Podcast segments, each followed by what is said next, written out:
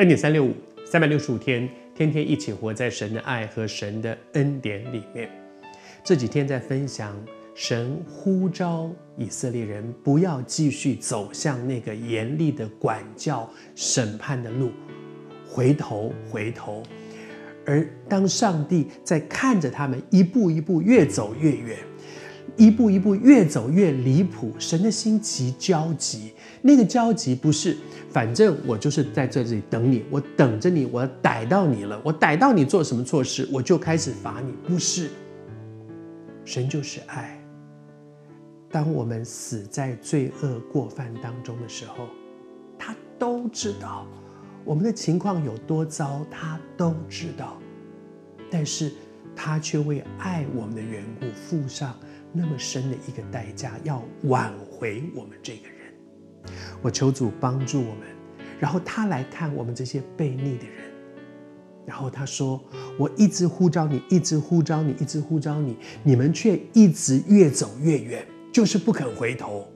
然后呢，一直到，一直到受到了苦难，被刑罚，你自己做错错，你非要往那条错误的路上走，然后在那里受到很深的一些苦难、难处、灾遭殃。”然后这个时候突然回过头来，神说：“你们在所在的那个地方，你们自己偏行己路，越走越远。然后到那里遇到了那么多苦难的时候，说你们就说耶和华在哪里呢？”我真觉得神形容的太太贴切，我就是这样。当我做的一个决定，我要越走越远。我要从上帝的祝福里面出来，我要走我自己的路，我要圆我自己的梦，我要我要我一堆我想要怎么样，然后呢，情况越来越不好，越来越不好，越来越不好，走不下去的时候，就突然说：“上帝你在哪里？怎么都不听我祷告？你怎么不救我？”我自己做的决定离上帝越来越远。而当我离上帝越来越远，落在那个苦难当中的时候，我已经没有办法、无能为力的时候，转过来又突然怪神说：“你在哪里？”我求神帮助我们。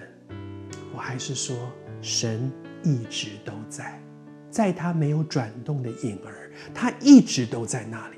是我们，就好像，就好像这里有一栋大楼。